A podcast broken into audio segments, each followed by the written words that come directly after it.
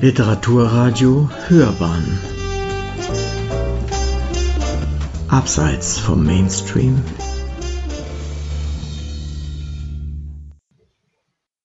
Drinnen 3 Altar. Ich pflege im Zimmer im Wald so eine Art Altar. Darauf steht unter anderem eine Ikone, genannt schweres Holz, weil sie wirklich richtig viel wiegt und sich das bemerkbar machte, als ich sie vor fast 20 Jahren aus Bulgarien nach Hause schleppte. Trotz der schwergewichtigen Mutter Gottes mit Kind ist der Altar aber keiner der religiösen Sorte. Es ist eher ein Altar der Erinnerungen oder ein Altar der Dinge, die mir einmal etwas bedeutet haben oder es noch immer tun.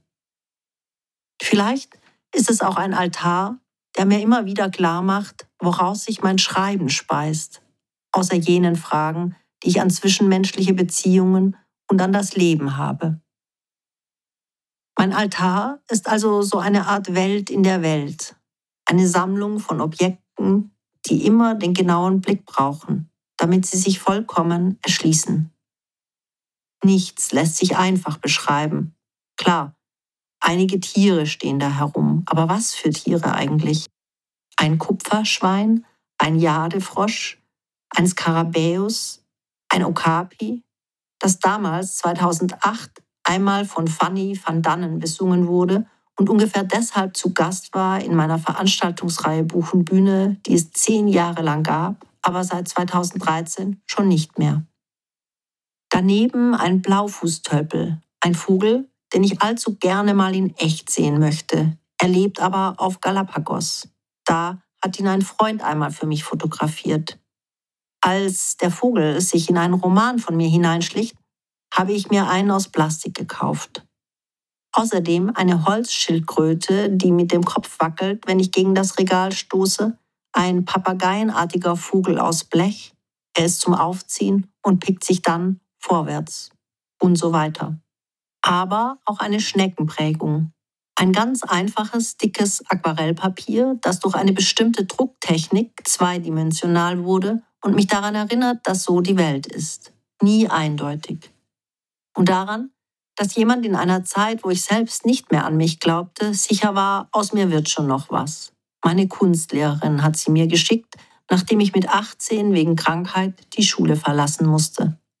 Daneben eine Erinnerung an den Dichter Peter Rühnkauf, den ich sehr mochte und der mir einmal, wir übernachteten im gleichen Haus, am Morgen einen Zettel vor die Tür gelegt hatte, auf dem stand und steht noch immer, Liebe Sandra, grüße dich herzlich, aber bitte nicht weg mich.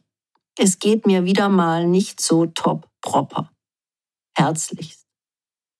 Und dann ein Selbstporträt mit Rotweinfleck auf der Wange und Mütze, auf der steht Spirit, natürlich signiert von Peter Rühnkow und nicht zuletzt eine Federsammlung von Waldgängen und ein gestreifter Stachel eines ebensolchen Schweins, den ich mal in den Marken gefunden habe.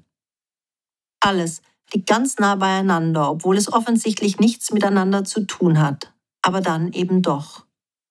Mein Altar, das bin eben auch ich.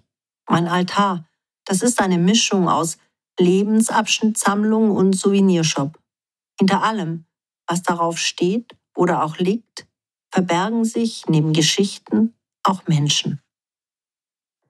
Wenn Sie mehr von Sandra Hoffmann lesen möchten, Ihr aktueller Roman Jetzt bist du da ist im Herbst 2023 bei Piper erschienen.